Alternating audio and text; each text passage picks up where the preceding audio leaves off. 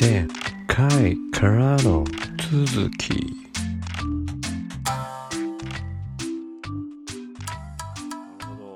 共存できないので、そういうのを抑えましょうっていうのが国によっては法,、法律で規制されてたりします。おおあ、日本はじゃあ、規制されてない感じですね。本は、えっ、と、一応、えっ、と、自主規制ですね。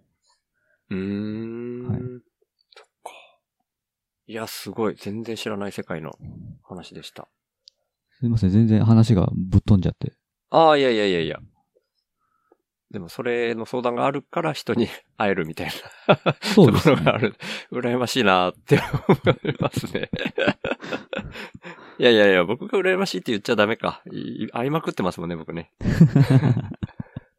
でも直近で言うと本当にこう、もう羨ましかったのは8番さんですね。あ、八番さん。はい。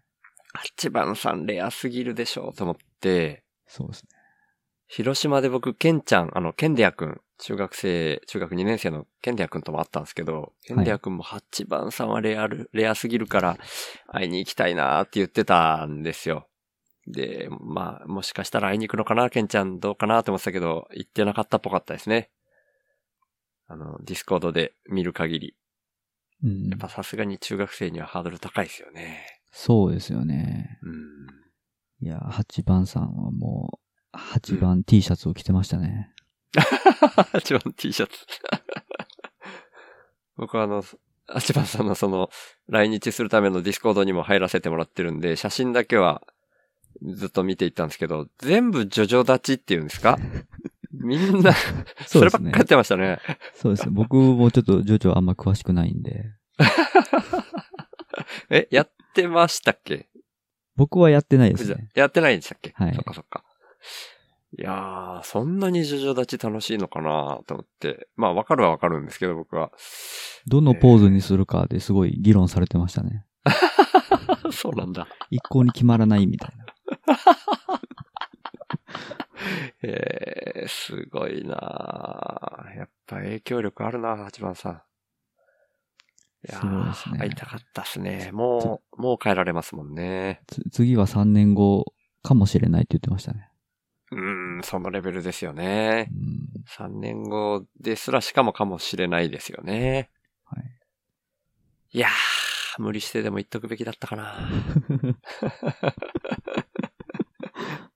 ちょっとあまりにもその関西オフ会との間が、僕的にはですね、その、ずーっと晴れの日でいるわけにはいかないみたいな感覚がどうしても、うん、体の中にあるもんで、はい。ちょっと感覚近すぎるなっていうんで、っていうのともちろん予算もうんほぼないし、切り崩してる貯蓄を より 加速度的に切り崩すしかないから、うん、ちょっと難しかったですね。うん。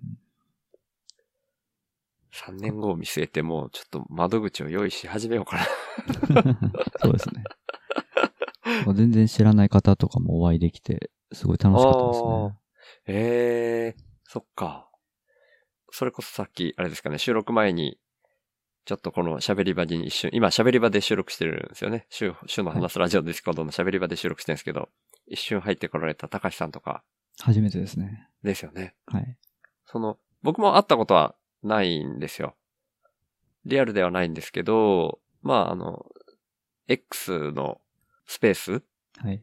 で喋ったりしたことあるんですけど、そういうのも全くなかったっていう感じですか？高橋さんと。全くないですね。うーん。そっかそっか。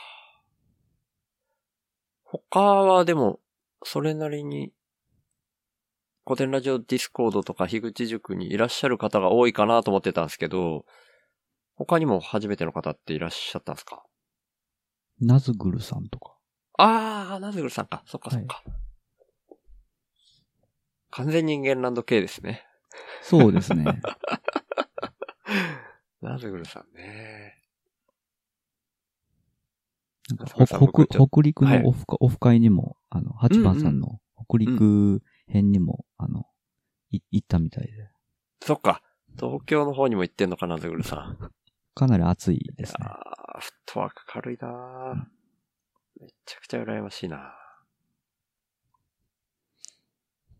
でもその、そのぐらいですよね。他はだいたい直接は会ってないかもしれないけど、見知った方かなって思ったけどえ、え、N さん？あーやっぱ完全にゲンランド系ですね。そうですね。は N さんか。そっかそっか。確かに N さんあんまり、うん。出回、出回る？で、出て、出向くことが少ないイメージでしたね。ちょっと僕、一回直接 N さんのアトリエ N に行ったことがあったり、あとはナズグルさん、それこそナズグルさんが何回もアトリエ N に行ってたりとか、あとは東京 N に、あ、東京 N じゃない、東京近辺に住んでる人がアトリエ N に行ってきました、みたいなのを、議事館のオープンチャットでうん、書かれてるのを見見かけたりとか、そんな感じなんで、N さん自身が出向かれたのは本当珍しいんじゃないかな。めっちゃくちゃいい人ですよね、N さんね。いやいや、いや、羨ましい。羨ましかった。か結構人数いましたよね。なんか延べ人数なのかもしれないけど。26、7人うんうんうん。ですかね。うんうんうん。いやー、かなり集まりましたね。うんまあちょっと、大阪オフ会で50人っていうのがあったから、それ言っといてみたいに思われるとあれですけど。あれはちょっと異常、異常というか、本当に存在すら認識してなかったみたいな人が、だ、それだけで22人いらっしゃったんで、すごい会でしたね、あれね。だからあれ、あれはちょっと、よく覚えてますね。ああ、そう人数ですか？いや、人数と、その、はいぜ、全員の方とお話ししたんですはいはい。しましたしました。その、少なくとも、初めて接する人とは一緒に写真撮らせてもらいました。うわだからまあ、ほんの一言二言しか喋れてない人っていうのはもちろん多いんですけど、うん。最低一言は話しましたね、全員と。すごいなうんで、ちょっと、その、その人に関する印象とかを語ってるじゃないですか。まあ、ほんのちょっとですけどね。だけど、すほんのちょっとでごいよく覚えてるなと思って。ええあ、そうですか。いや、僕の中ではもうほんのこんなことしか覚えてないな、みたいな気分で、申し訳ないと思いながら喋ってんですけど。いや、僕人覚えるのすっごい苦手なんで。あ いやいや、僕もでも本当本当なんか、い や笑顔がいいとか、優しそうとか、それしか言えてないじゃんみたいな人が何人もいましたよ。いやいやいやいそれはいやや。すごい申し訳なかったんですけど。だって何十人も初めて会った方がいるまあまあ場ですよね。まあまあそうなんですけど。うん 無理ですね。僕、僕は無理ですね。いやいやうん。でもそれも一長一短で、それがゆえに誰かと深い話みたいなのが全然できなかったんですね。深い話って言うとちょっと大げさだけど、盛り上がったみたいなのがほぼなかったんですよ、僕。うん。みんなとちょっとずつ喋ったっていう感じだったんで、はい。うん。なんかの会話でめっちゃ盛り上がったみたいなのが、ほぼあの会、そのオフ会の1次会から4次会、あ、0次会から4次会までいましたけど、そういうのがほぼなかったですもんね。けど、あ50、やっぱり40人とか、私もなんか昨日行って思いましたけど、はい。やっぱり複数人集まるような、その場で、うん。なかなかそういうちょっと深い話みたいなのって、うん、なかなかなりづらくないですか、なりづらいですね。でも、なんか、人によっては、こう、席が隣だった誰々さんはすごく喋ったから印象に残ってて、こんな話したみたいなのを、ポッドキャストで感想で喋られてた方もいたんで、はいはいはい。うん、そういうのすら僕なかったから、そこがちょっと、一長一短だなーって思いました。だからなんかどっちに注力するかっていうか、その、うんいろんな、ほぼ全員とまんべんなく接する方に注力するのか、うん。もう少人数って割り切って、うん。うん。2、3人の人と仲良くなる、なりに行こうかみたいな。うん、うん、うん。その戦略によりますよね。そうですね。それが僕はもう、うん。一長一短って言ったけど、ああの形しか僕はできないっていうのはまあ分かってるんですよ。戦略、うんね、として多分せ今回は2、3人と喋るぞってよっぽど心に強く決めてない限りは、うん。ついついああなっちゃうなっていう感じですね。その、あ、これはこれでそのな、な、後悔までいかないけど、はい。その一人一人が薄くなっちゃって、誰ともその深い話できなかったなみたいに今言ってますけど、逆だった方が後悔は大きかったと思うんですよ、僕。おー50人もいる場所に行って2、3人と深い話はできたけど、うん喋れてない人がいっぱいいるっていう結果だったら、それは、なんかすごい後悔するってことだけはわかります。へえ、面白いですね。うん。喋ればよかったっていう、あの時にいたのにもう二度と今後会えないんだろうなみたいな人も絶対出てくるんへで、ー僕、全然そっちの方がいいですね。ああ、はいはいはい。そこはやっぱ気質なんでしょうね。はい。僕もう、二人とかじゃ、もうひ一人でも一人というか、うんうんうん。僕と、その、誰か、相手がいて、もう、うんまあ、すごい感じ悪いですけど、その人とずっと、2時間とか3いやいやいや時間とか話し込むみたいなのうが、んうんうん。もし、なんかできるんだったらそういうのでも全然いいですね。うんうんうん。わかります。それはそれで良さがあるし、うん。富士山がそっちタイプだなっていうのも感じてます。いや、だから本当に、なんていうか、うんあの、その、昨日の8番さんの集まりはすごく楽しかったんですけど、うんうんうんなんていうか、やっぱり、大人数がすごく、あの、苦手なので、うんうん。なんていうか、その大人数に参、の会に参加するメリットっていうのはもちろんあるんですけど、うん。やっぱりなんか、その、い一対一のうん。コミュニケーションがやっぱり好きなんだっていうことを、うんうんうん。やっぱりなんていう、そう、再認識させられるというか、はいはいはいはい。っていう感じでしたね。これね、いや、誤解ないようにというか、僕も好きなのはそうなんですようん。一対一で深い話をする方が好きなんですよ。はいはい。なんですけど、もう場が、はい、その人数っていうのが決まってるので、はい。そういう場では全員とちょっとだけでも繋がっておきたいっうんて思う方が優先しちゃうので、もし僕がその機会を選べる立場であれば、少人数を選ぶんですよ。なるほど。うん。まあまあ1対1がベストかどうかは別として、まあ3、4人かな。うん2から4が一番好みですね、僕の中では。いいですよね。うん。うん、うん、うん。ポッドキャスト番組で喋るのと同じかな。ポッドキャストでもやっぱり2から4がいいなって思ってるんで、うんうん。出会いの場でも選べるんだったら本当はそれが嬉しいんですけど、まあ、なかなか、うん、そうですね。なかなかないこともないかな。作ろうと思えば作れるのかもしれないですけどね。そうですね。うん。でも今はやっぱちょっと難しいのかな。東京とかに行く回数が僕少ないんで、うんまあ、東京に限らずですけど、遠くに行くときに、まあ、なるべく多くの人と顔を合わせたいっていう欲の方が今出ちゃうから、はい。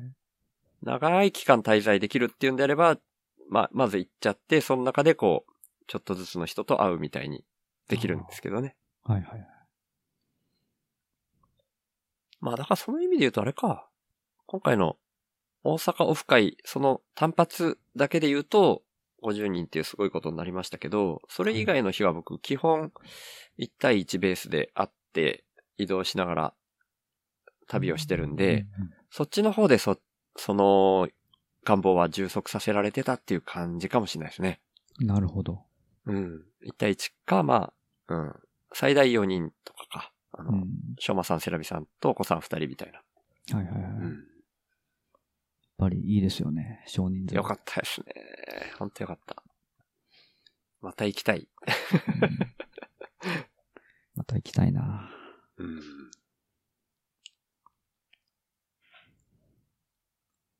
なかなかないですよね。ご夫婦で、うん。受け入れてくれる場所っていうのは僕は、あんまな、今まで経験ないかもしれない。うん。うん。ああ、でも、そっか。チッペさんとこも、一応、そんな感じかな。うんうん。パートナーの方と、パートナーの方は、ポッドキャストやったり、うん、コミュニティに入ったりってされてないですけど、はい。まあでも、すごい、あの、週の話すラジオとかも聞いてくださってたりするし、すごい好意的に受け止めてくださるんで、うん。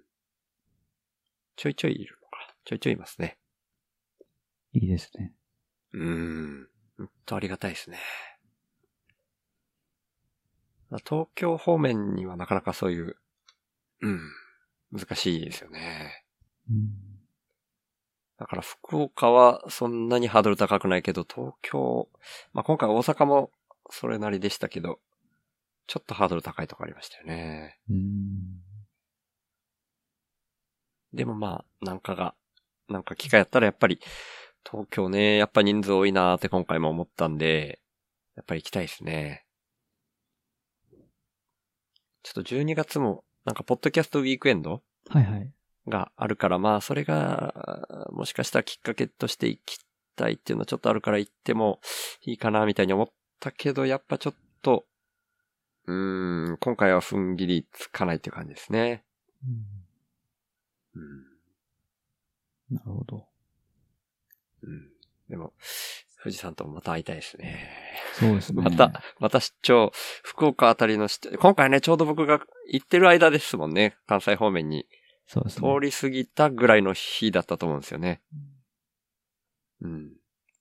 そのタイミングがあったら、またお会いしたいですね。また会いたいですね。うん。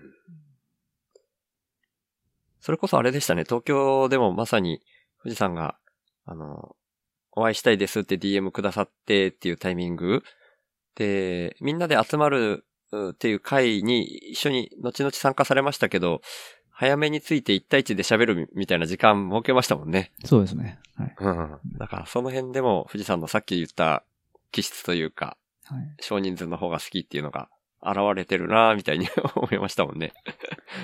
そうなんですね。やっぱり、うんうんそれがある方がすごく満足度が上がるんですよね。うーん、うん。うん。ですね。あの後も、ランチみたいな感じで、7、8人でしたかね。そね。そんなにめちゃめちゃではないけど、やっぱりそんなに話できないですもんね、そういう感じになっていくと。うん。まあ、それはそれの良さはあるんですけど。うんうんうんうん。とですね。うん。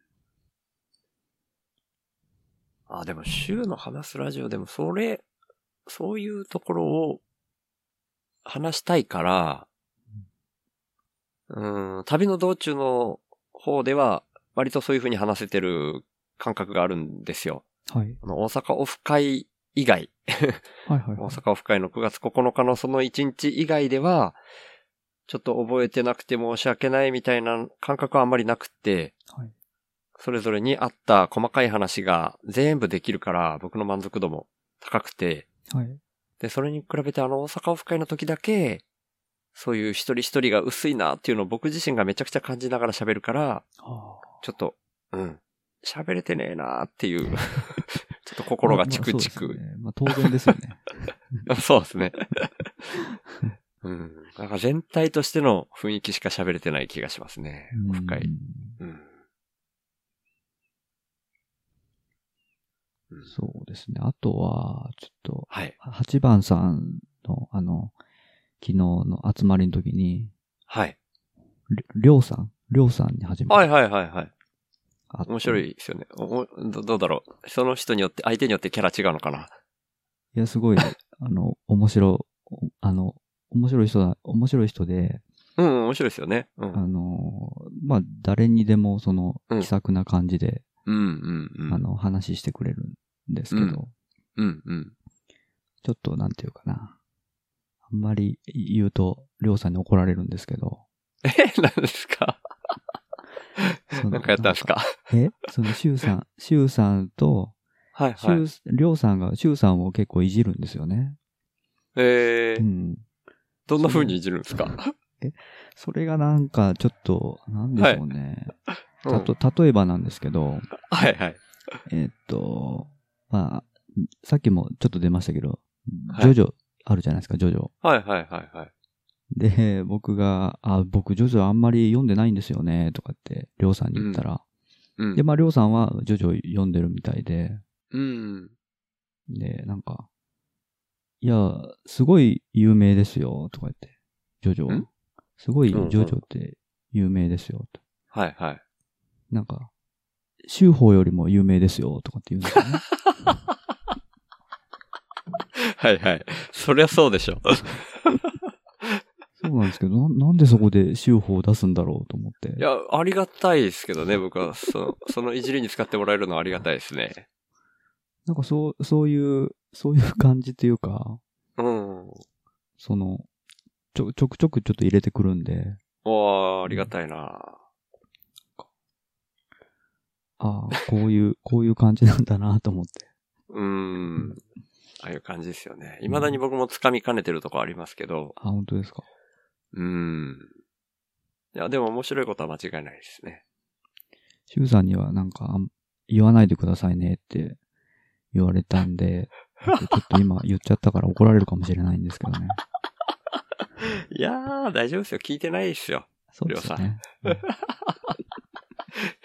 いやいや、聞いてますよーって多分言うと思いますけど。そう、だから大なんか、ファンですから、僕って言うんですよ。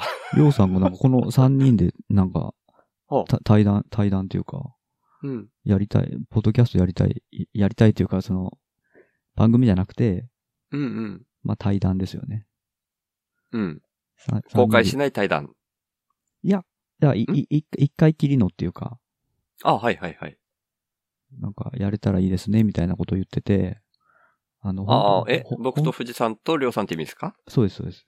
へえ。なんか、ど、どれで、本気度がちょっとつかめなくて、ああ、うんうんうん。そうなんですね、とは言っときました。いやー、僕もだからさっき掴みかねてるって言ったのが、はい。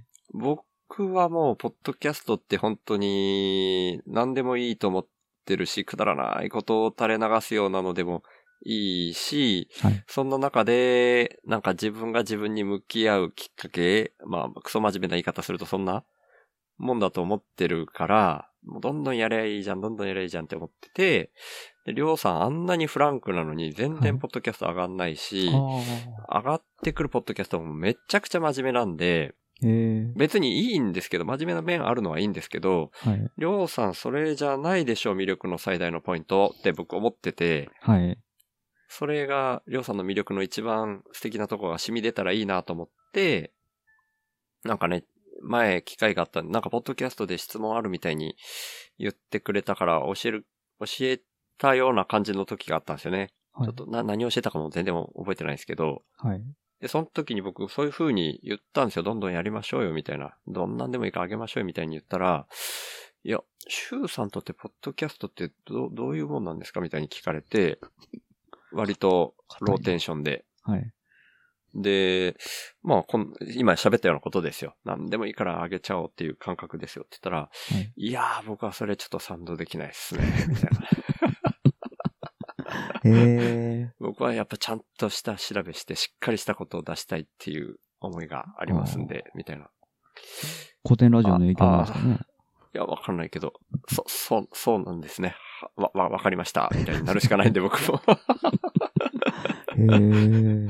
ちょっと掴みかねてるなみたいに思ってますけど、こういうこと喋るからダメなんですよって言われるかもしれないけど、うん。言わないでくださいよ、そんなんって言われるかもしれない。でも全然喋りかけてこないんで、りょうさあ、そうなんですか？ん。うん、全然喋る機会、ほぼ、それも何ヶ月前の話だろうっていうぐらい、だいぶ前なんで、へえ。うん。なんあわかかんシュウさんに話しかけると、うん。あの、お、怒られるって言ってましたよ。怒られるじゃないんですけどね。だから、そのエエンターテイメント的な絡みなのかそうじゃないのかっていうところのはい。切り分けが、ちょっとりょうさんの中でよくわからなくなってるのかもしれないですよね。いや、うん、エンターテイメント的っていうか、なんか、うん。いや、僕もその話聞いて、さっきした話？聞いて、ちょっと考え改めようかなと思ったんですけど、はい。りょうさんはりょうさんのそういうスタンスで、えーっと、いつでもどこでもその、SNS とか、ポッドキャストで自分さらけ出すよ、みたいな感覚がない人にとっては、その、ただ聞いてます。ひたすら聞いてます。表には全然出ないけどひたすら聞いてます。だから、僕はファンです。みたいに言うのはありだと思うんですけど、はい。僕そんなのファンって呼べる？みたいに思っちゃう とこがあったもんで。普段がね、フランクすぎるから、りょうさんって。ああ、なるほど。だからそういう風になっちゃう？そういうツッコミどうしても入れちゃう？本当に感じるからそういう風に突っ込んじゃう？みたいな。ただのツッコミだったんですけどね。はいはいはい。うん。りょうさんにとってはそれは怒られるになったみたいで。なんか、うん。言ってるみたいですね。怒られる怒られるって。怒られる怒られるって。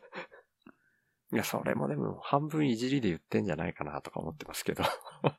うん、そそうなんですよ。だから、僕うんうも、んシュウさんと同じで、うん。その、つ本当に掴みかねてるってとこですね。うんうんうんうんうんそうなんですよ。潜ってる期間が長いんでね、りょうさん。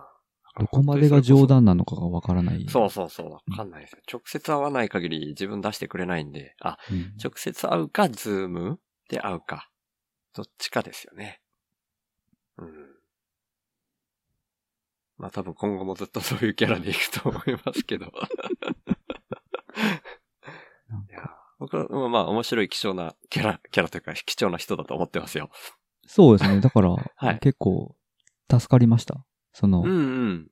八番さんの、そのうん集まりで、りょうさんがうん話しかけてくださるんで、うんう。うんん。なんか、すごい、気が楽っていうか、うんうん。うん。真面目な話もしましたし。うん。いやーいいですね。いろんな人がいて面白いですね。そうですね。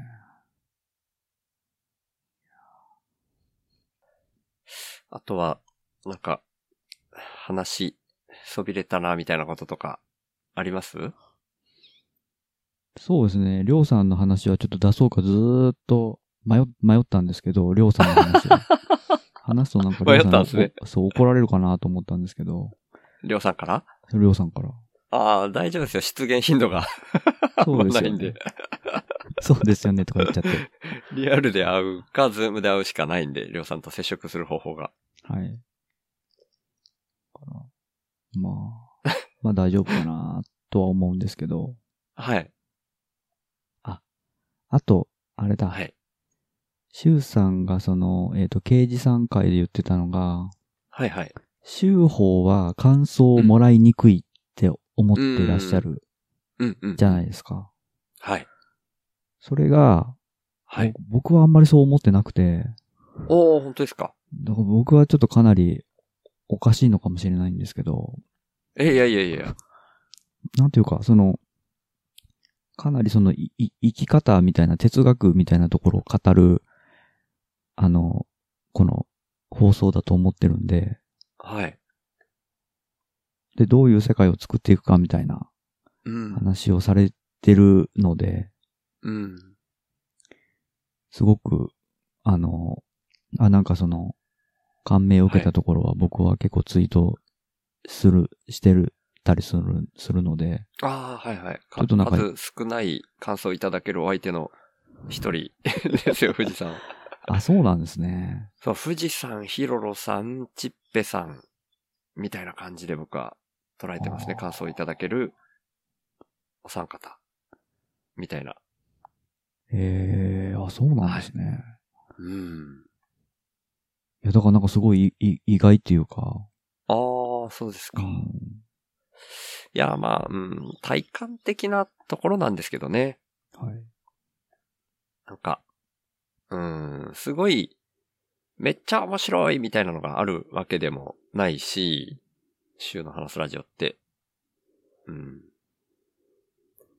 なんかそういう、書き込まずにいられないみたいな、こう、衝動って、まあ僕もそういう、ポッドキャスト聞いて、書きたくなる瞬間があるんですけど、その敷居を超えないんじゃないかなって僕は勝手に推測してたんですよ。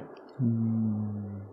なんか、面白いっていう時には、こう、面白かったって書きたくなるし、なんかでも、こう、突っ込みを入れたくなるというか、うん。そういうのも、こう、感想書いちゃうし、うん。とか、まだ途中まで聞いてないけど、何々ってなんだよみたいなの、僕もちょいちょい投稿したりするんですけど、そういうのが少なめなんじゃないかなって僕は勝手に思ってたんですよね。うーん。どうしてもこうビビりだから、当たり障りなくまとめがちって思ってるんですよね。うーん。だからでもそれは気質だからしょうがないよなと思って、うん。そう、もらいづらいから何とかしたいとか、そ、そこまで問題意識持ってるわけじゃなくて、うん単純にそれを、うん。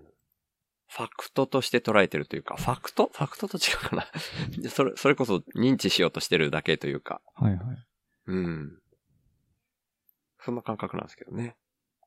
まあ、うんいその今まで通りと言いますか、うんうん。そのシュウさんがこんなことやって楽しいですよとか、うん。そういう、まあ、姿をなんか見せ続けていくっていうのがうんうんうん。いいんじゃないのかなと思いますね。うん、ううんん。そうですね。ちょっと、イベントみたいなのは、その、晴れの日、毛の日みたいな感じで少ないので、数少ない晴れの日のことを、長ーく、ゆっくり咀嚼しながら出していくみたいな感じになると思いますけど。うん。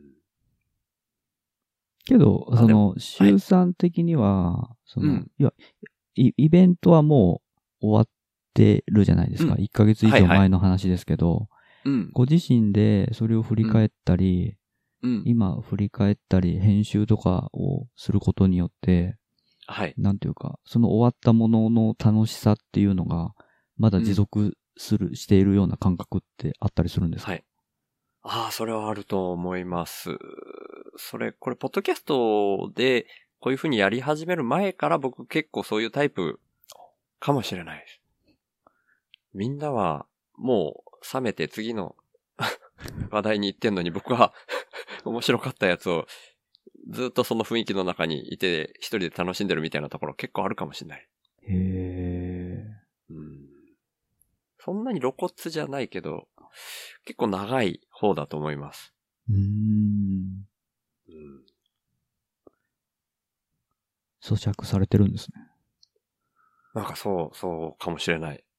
うん、はい次、はい次、過去はもう一切見ないよ、みたいな感じじゃなくて、どっちかっていうと、うん、噛み締めるんでしょうね。うんうん、いいですね。いやいや、お得お得感ありますよね。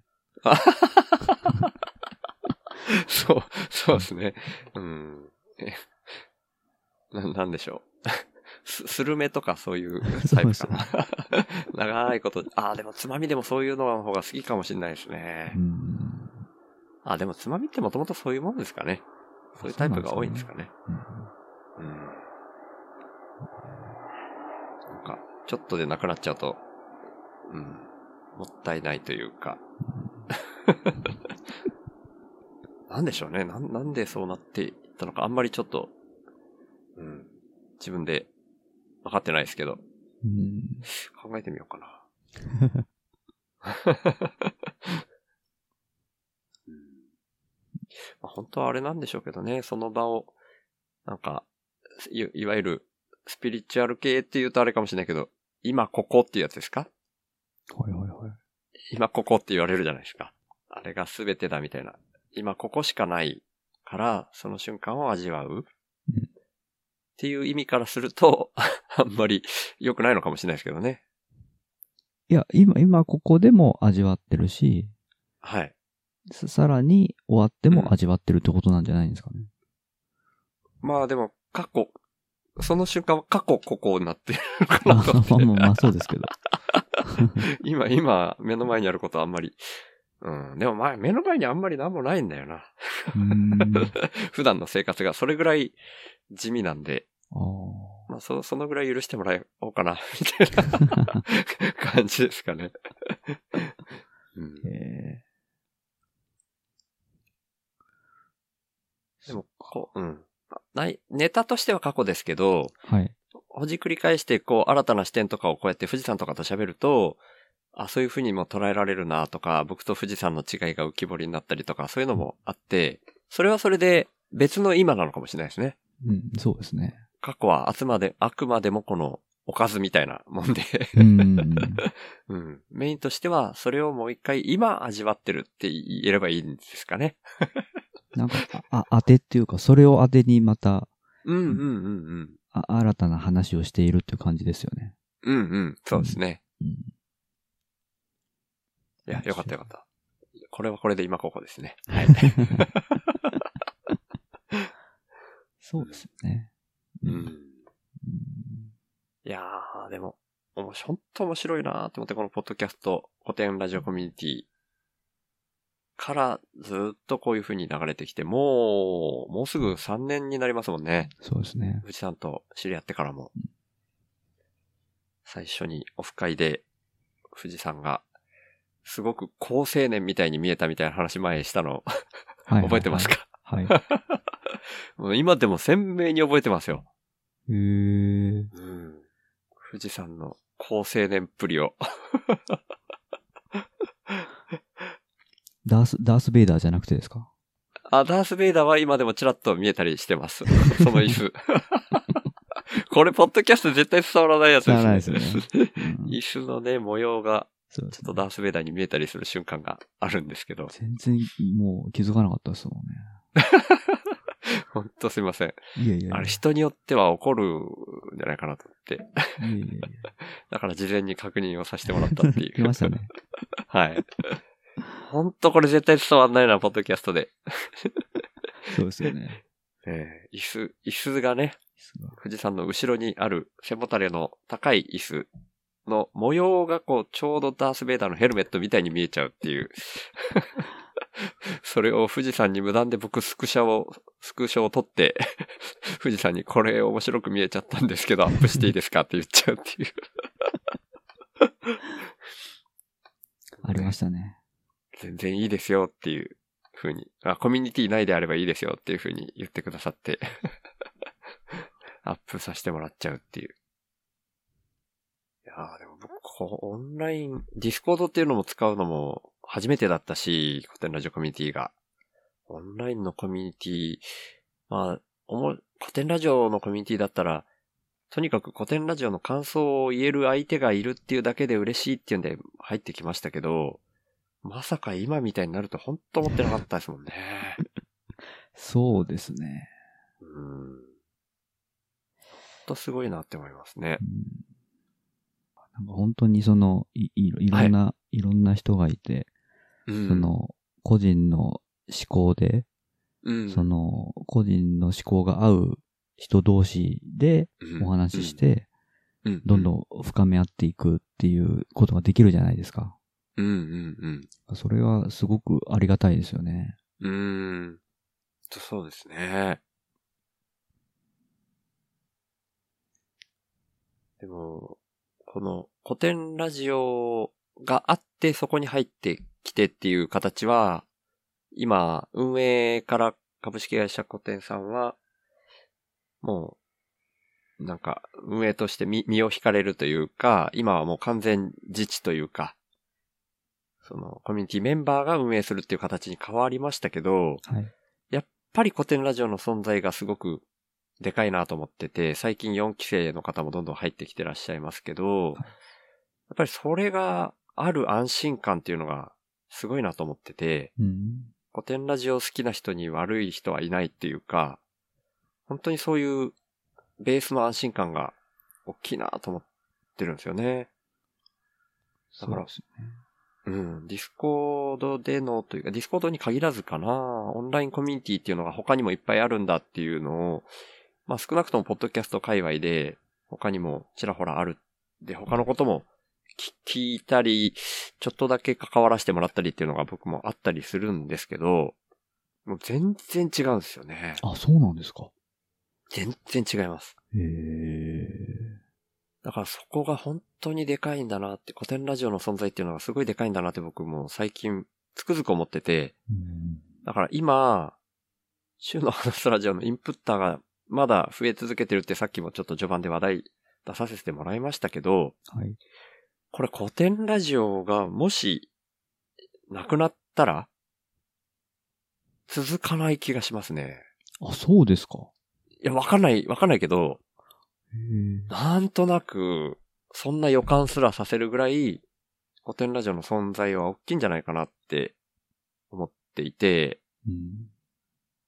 最初の方で富士山が言ってくださったみたいな古典ラジオと同じように、えー詳細なところ、ん？概要を最初に話して、そこから詳細な話に入っていくっていう作りが似てるとか、無意識に影響を受けてるかもしれないし、で、作りとしてもなんか同じような感覚を古典ラジオと手法について同じような感覚を受けるみたいにはい。富士山言ってくれたのも、僕の感覚で言うと、なんか、アナロジーとかフラクタルとかそういう構造、大きな構造が似てるはい。っていう意味で、その、共通点を感じてくれてるんじゃないかなと思うんですよね。うん。なんかこう、まん丸い石とかを取り上げて、こう、お月様に当ててぴったりこう合わせて、これ一緒みたいなことを言ってる子供と同じような感覚 なんじゃないかなっていうぐらい、月と石ぐらい違う、うん、もんなんじゃないかな。その月の光で、なんとか輝いてる 僕も、みたいな。うん あ、まあ、これはもしかしたら古典ラジオだけじゃなくて、完全人間ランドの影響も大きいとは思ってるんですけど、はい。だから、まあ、どっちにしても樋口さんとかそういう、大きい方の影響でなんとかなってるような気もしないでもないですね。なんか、その、なんでしょうね。はい。古典ラジオと、その手法で、はい。なんだろうな、また、あの、そのし、染み出てくるもの、し はい。染み出てくるものが、なんか、すごくに、はい似ているというか、おー。すごい、ちょっと、もう何言ってるかわからわからないかもしれないんですけど、あはははは。ていうかなその、はいや社会、要するに社会がこうなればいいっていう、うんうん。まあ、古典ラジオは社会がこうなればいいとまでは言ってないかもしれないんですけど、うんうん。こういう風に社会を見ることができますよねって言ってるんだと思うんですけど、うん。それを、その、まあ、染み出てるって言ってるんですけど、うん。うん。その、二つの番組のその世界観みたいなところのはい。根っこのところがすごくなんか似てるような気がして、へなので、まあ、はいその、さっき言ったような表現にもなりますし、ー。うん。まあなんか社会の別の見方をうんなんか示してくれてるんかなっていう。うん方法、は違いますけど、うんうん。要するに社会ってこういう風に見えますよねってお互いの番組が言ってるような気がするので、うん。まあそうだとすると、やっぱり同じような匂いがするなーってうん。いや、ありがたいな。いう気がしますね。うん。だから好き、だから好きというか、だから感想が、うんあの、生まれるっていうか、うん。うん。いやー、ありがたいな。まあ、うん。途中で、その、途中でというかさっき、古典ラジオが、の影響が大きくて、それの、うん、光を 浴びてというか、なんかそれがなかったらみたいな過程は本当は意味ないかもしれないですけど、うーん、やっぱこの形に振り切れなかった気はすごくしてますね。うん。古典ラジオ聞き始める前の僕の動きの延長では、今の動きには、この人生ではたどり着かなかったかなっていうぐらい、結構、想像できないですね。古典ラジオがなかったら今のこの形は取ってない可能性がすごい高いと思います。まあ、古典ラジオの方もびっくりしてると思いますけどね、シュウさんがそういう行動を取られたことに対しては。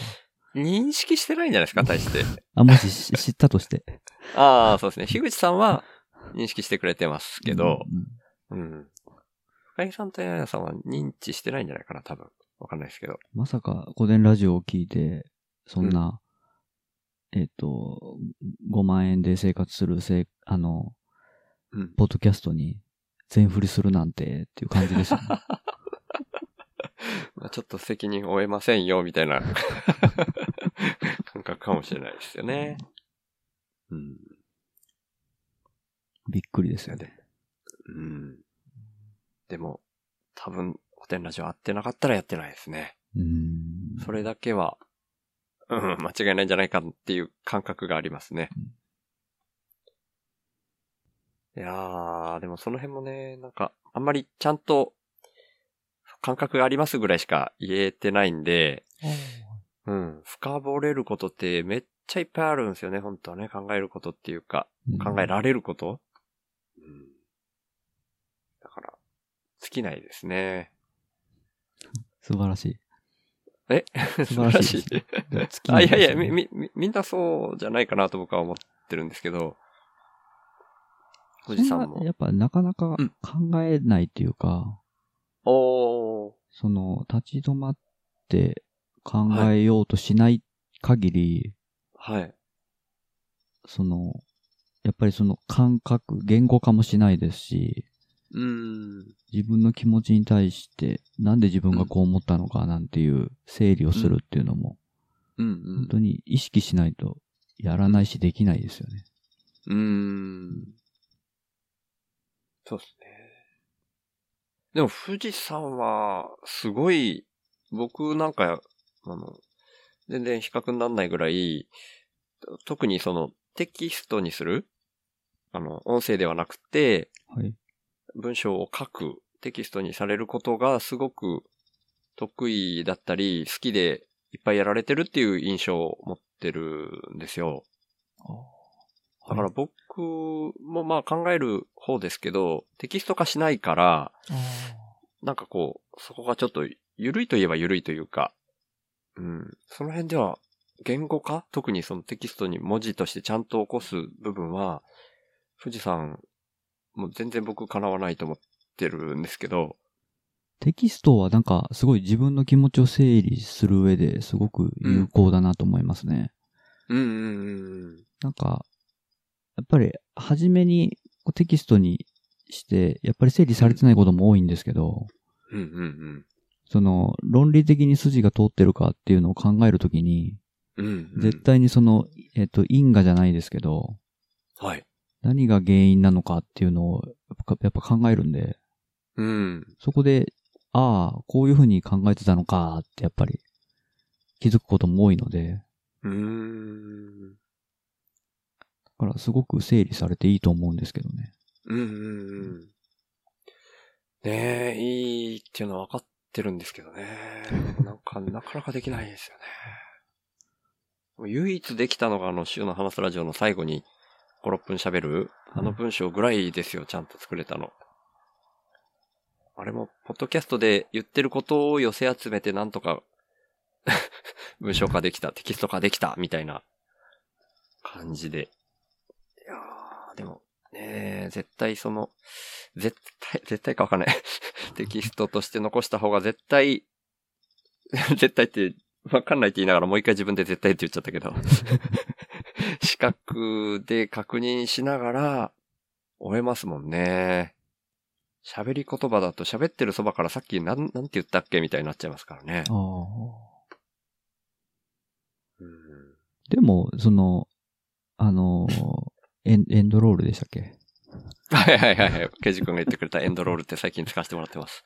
初めの頃と比べて、うんもう、本当にすあの、どんどんブラッシュアップしてきましたよね。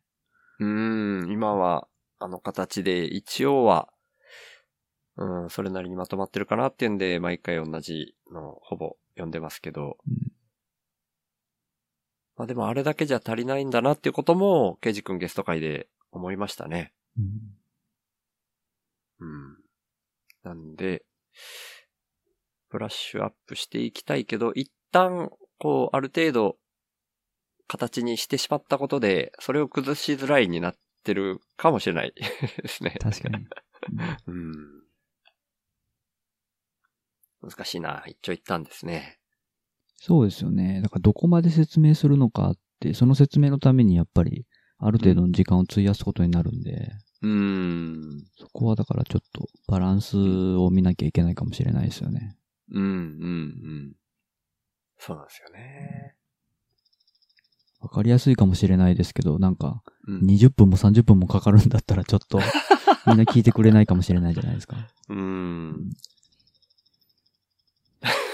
毎回最後に20分くっつく番組やったらやばいですね。そうですよね。まあ今でもだいぶやばいんですけどね。最後に5分つくだけでも。いやいやいや。うん うん難しいですね。なんかその辺の、おその、なんていうかな。はいおお温度、温度感の違いっていうか、はい。そのエンドロールを考えるとか、エンドロールのことをうん。考える周さんもいるんですけど、はい。一方で、その、やっぱりいろんな人と、うんあの、会いに行く周さんっていうのがいるので、うんはい。いろんなその周さんの魅力が出る。る週報の配信になるといいですよね。ああ、ありがとうございます。本当そうですね。そのエンドロールのところがものすごくクローズアップされると、うん周さんってそこだけじゃないじゃないですか。まあまあそうですね。はい。だから、なんか、エンドロールはあっていいと思うんですけど、うん。その、の残りの配信のところは、なんか、うんもう、全然違うみたいなことでも別によくて。ただ、周さんが楽しんで、ちょっとふざけてるとか、はいはい、はちゃらけている周さんっていうのが55分で、その後5分に、すごい真面目なのが くっつく。でもいいわけですよね。まあまあ、うん。か、可能であれば。55分ふざけるのは一人では無理なんですけど。あ、それは別に一人じゃなくていいんですけど。はああ、はいはいはい。い。ジョージ・クルーニーヤンとかがいたらできるかもしれないですね。そう、なんか、なんでしょうね。うん。その、やっぱり、こ固定固定化、人間なのでいろんな側面を持っているので、うん。で、なんていうか、その、社会、社会問題とか環境問題とか、社会ってこうですよねって考えるのはうん。いいと思うし、そ、それを啓蒙するきっかけになるっていう意味で、修法は、うん。えっ、と、そういう位置であっていいと思うんですけど、うん。一方で別に周さんってそればっかり考えてる人ではないので、うん。うん。うん。こんな側面もある、あんな側面もあるみたいなのをバーっと出せた方が、うん。うん。なんていうか、いろんな人がもっと、いろんな人が聞いてくれるっていうか、うん。うん、ああ、こういう側面もあるのか、こういう側面もあるのかっていうの、の方がなんていうか、うん。その、修法も多分存続しやすいんでしょうし、うん。うん。うん。そうですね。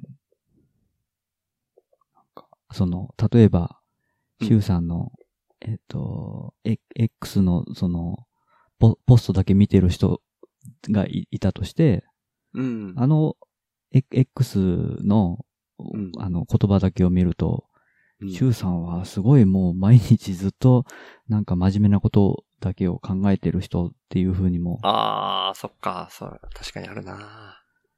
まあそういう風にそ、まあ考える人もいるかもしれないっていうか、うん。うん。うん。なんか、だからそこがなんかうまくバランス取れたらいいなっていう風にうん思いますね。そうですね。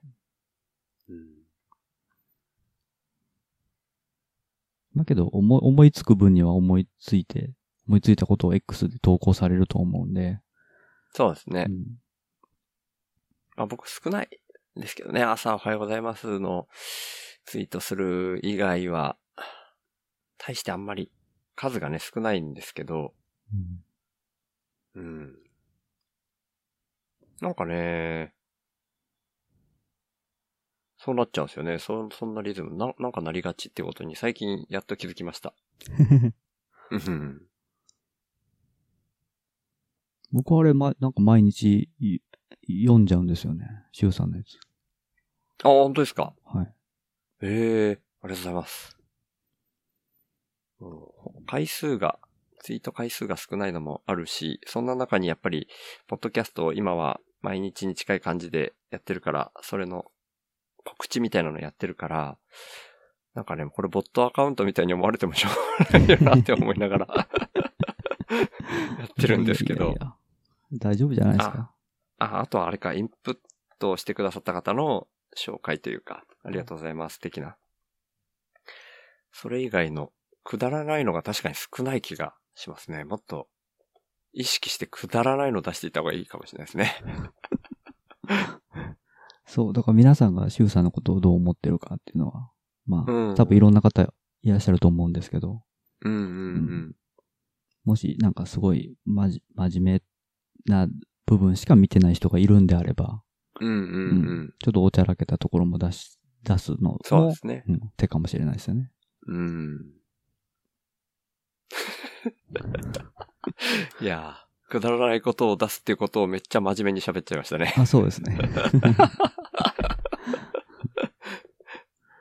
ーでも大事っすよね。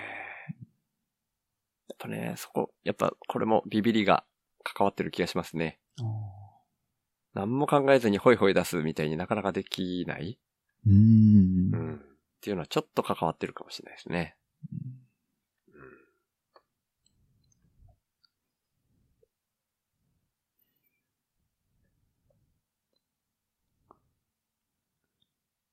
今、天使が通りましたね。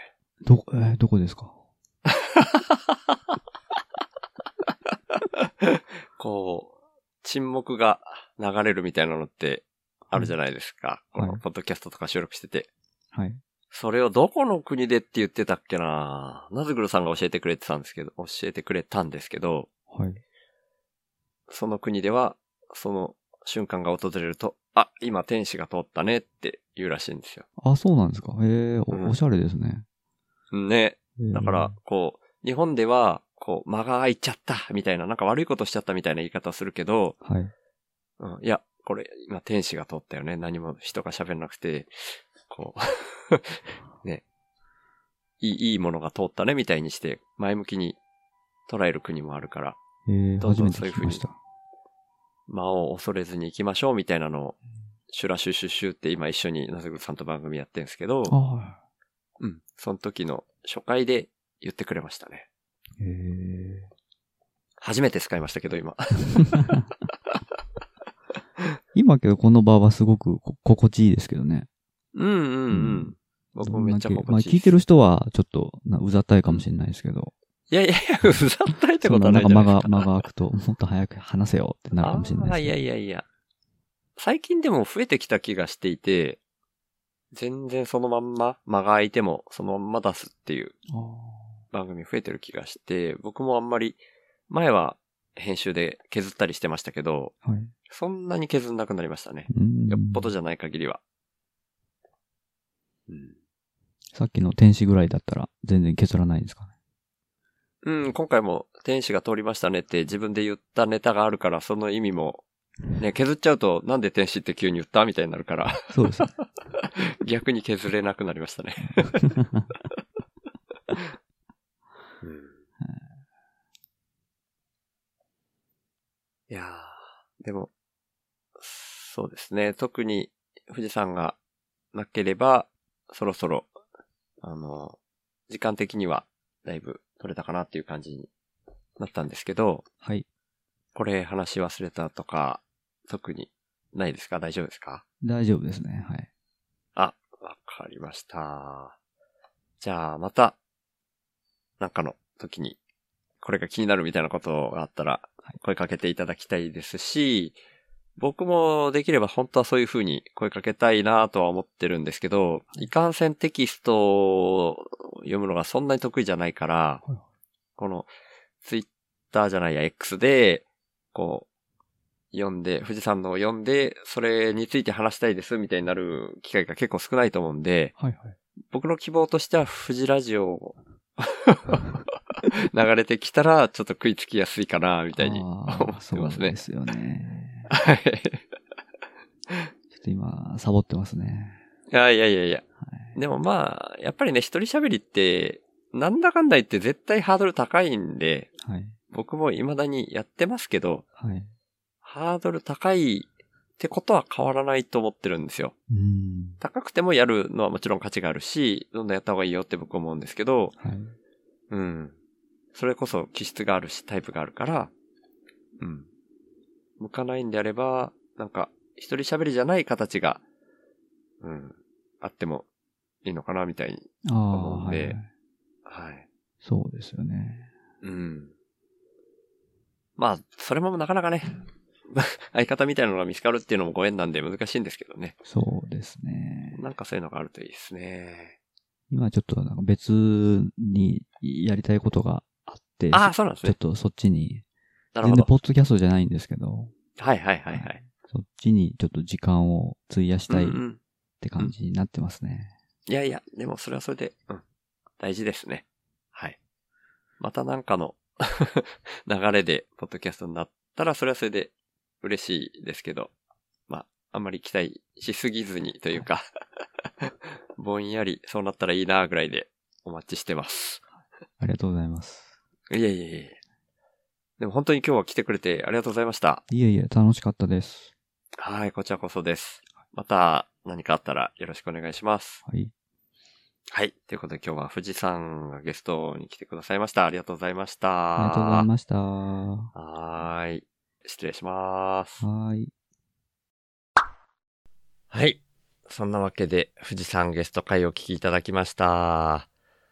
途中ね、天使が通るみたいな、すごいまったりした雰囲気の中で収録させていただきまして、富士山はもう、修法インプッターの第1号なんですよね。最後のエンドクレジットの読み上げでも、毎回最初が富士山っていう、僕の形式ではそんな感じになってるんですけど、実際、ずっとこう支えてくれてるなーみたいに思う相手で、本当にありがたいなと思ってます。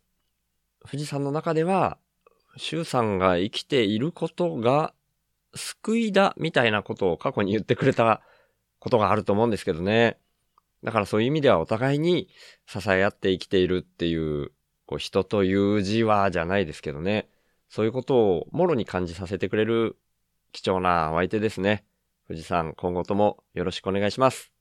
またタイミングが来たら、富士ラジオが更新されたら、ポッドキャストとしてのコラボとか、そういうやりとりもできるかなと思ってるんで、そちらも僕としては楽しみにしてますけど、今は目の前のことに夢中になって頑張ってらっしゃるように、アフタートークでもお聞かせいただいたので、そちらを陰ながら応援しております。今回は本当にありがとうございました。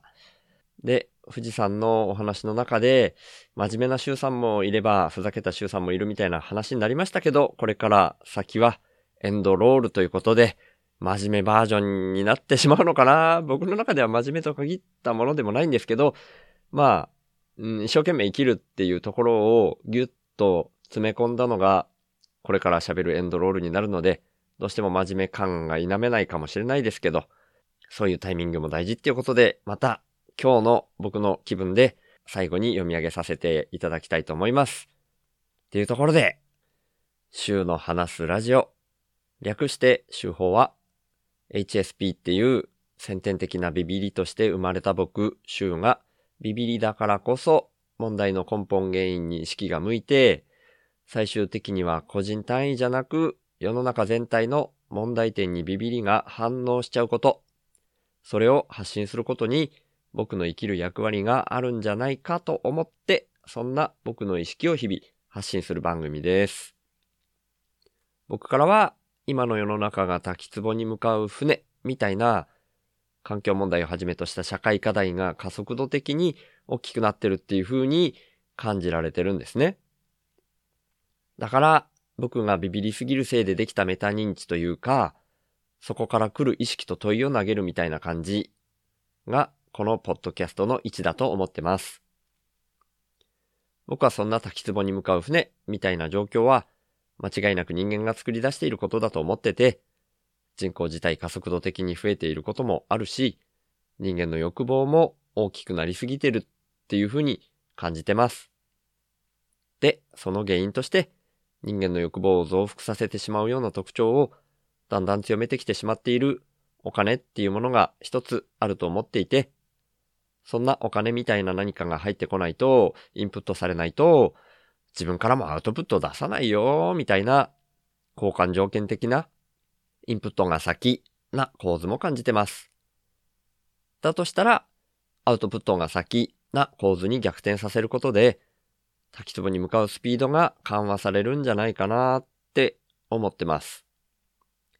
で、そんなアウトプットが先っていうイメージなんですけど、生きていくために最低限のことで満足する、みたいなのも大事だと思っていて、だから僕はこの手放すをテーマにしてるんですけど、僕は幸せっていうものは相対的なものでしかないっていうふうにも考えてて、人との比較って意味じゃなくて、自分個人の単位で見たときに、沈んだ状態からちょっとマシになって浮かび上がってくる？そんな風に幸せってのは、心の状態が相対的に変わった時に感じられるって意味なんですね。それだったら、どこのどの位置にいても変わらないんじゃないかなって僕は思ってるんですけど、だから原始人であっても超貧困国の人であっても全く変わんなくて、お金がないと幸せにならないとか、そんなことは全くないし、最低限生き延びられるっていうところで満足する人が増えれば、余剰も出やすい。で、その余剰分は、お裾分けみたいな形で回していける。みたいなのが、僕のアウトプットが先のイメージです。そのために、自分自身の才能みたいなものを無条件にアウトプットとして先に出す。みたいな動きが大事だと僕は思ってるので、こんなビビリの僕に一番向いたこととして、この意識をポッドキャストで発信してるんですね。だから、2022年以降、いわゆる雇われをやめて、現金収入がないっていうような状況で、勝手に一人で空気質的にアウトプットが先な動きを始めてるつもりなんですけど、まあ世の中っていうのはそんな簡単に変わるもんじゃないので、僕の貯蓄が尽きるのが早いか、そんなアウトプットが先な循環の社会が来るのが早いか、みたいな状況になってますけど、そんな僕が最低限の資質で暮らしながら、アウトプットが先なこの動きを続けるために、週報インプッターっていう名前で、スポンサーの権利の販売を始めました。1ヶ月に100円以上の定期購入の形式ですけど、週報インプッターになってくれた方は、初回は週報内で僕が宣伝させていただいた上で、公式サイト内に掲載します。加えて1ヶ月に数回程度ですが、番組の最後にラジオネームの読み上げをさせていただきます。僕は数年前から、なるべくお金を使わない生活を徐々に徐々に進めてきたんですけど、今の僕の1ヶ月の支出額は約5万円です。それに対して今は49人の方から週報インプッターとして毎月サブスクでいただいている形になってまして、その合計月額は11,043円になってます。皆さん本当にいつもありがとうございます。そんな週報インプッターの入り口は概要欄にありますので、もし本当に心から購入したいっていう風に思われる方がいらっしゃいましたら、ぜひよろしくお願いします。ただ僕としては、そんなアウトプットが先で循環する社会が来ることの方が大事だと思ってますので、これももしよかったら週の話すラジオを SNS 等で投稿とか拡散とか、あとはポッドキャストで喋ったりとか、これを聞いてるあなたに一番向いた動きをしていただけたらなーって思ってるんですけど、週の話すラジオを聞いた方が自分なりの深いレイヤーからメタ認知して自分の生き方を見直すみたいな機会が少しでも増えたら僕にとってはそれが一番嬉しいです。ということで、主の話すラジオをいつも聞いてくださってる方、今日初めて来てくださった方、本当に感謝してます。ありがとうございます。ではまた。